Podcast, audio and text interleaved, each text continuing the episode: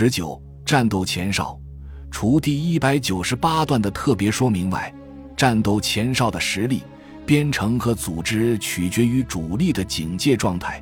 针对敌人突然袭击的行动计划和其他一切特殊因素，不得采用折中办法设立战斗前哨。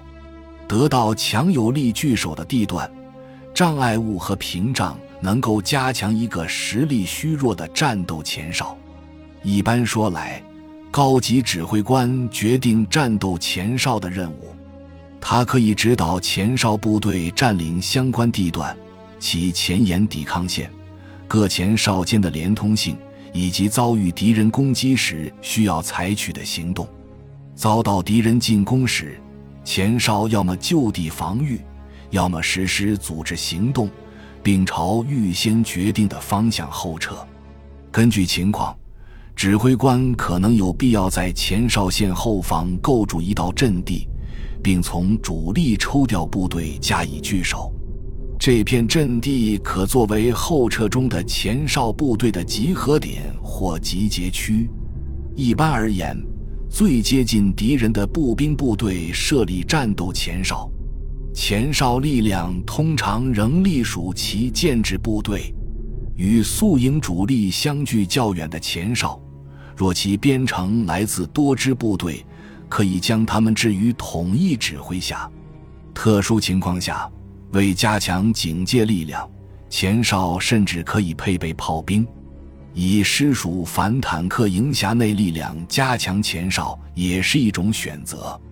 战斗前哨部队应建立自己的通信网，暂时不会同敌人发生接触时，战斗前哨的组织和指挥遵循的原则与普通前哨相同。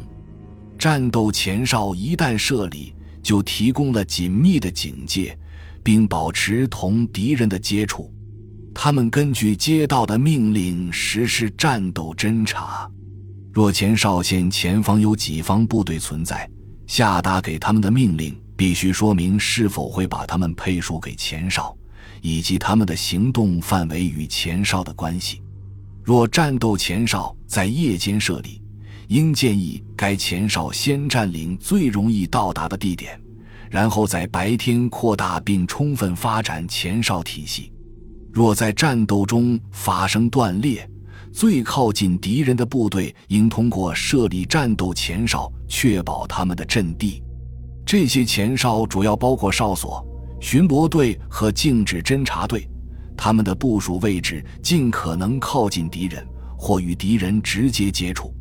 第四百五十七段和第四百八十八段谈及战斗前哨在防御和组织行动期间的特别说明。感谢您的收听，本集已经播讲完毕。喜欢请订阅专辑，关注主播主页，更多精彩内容等着你。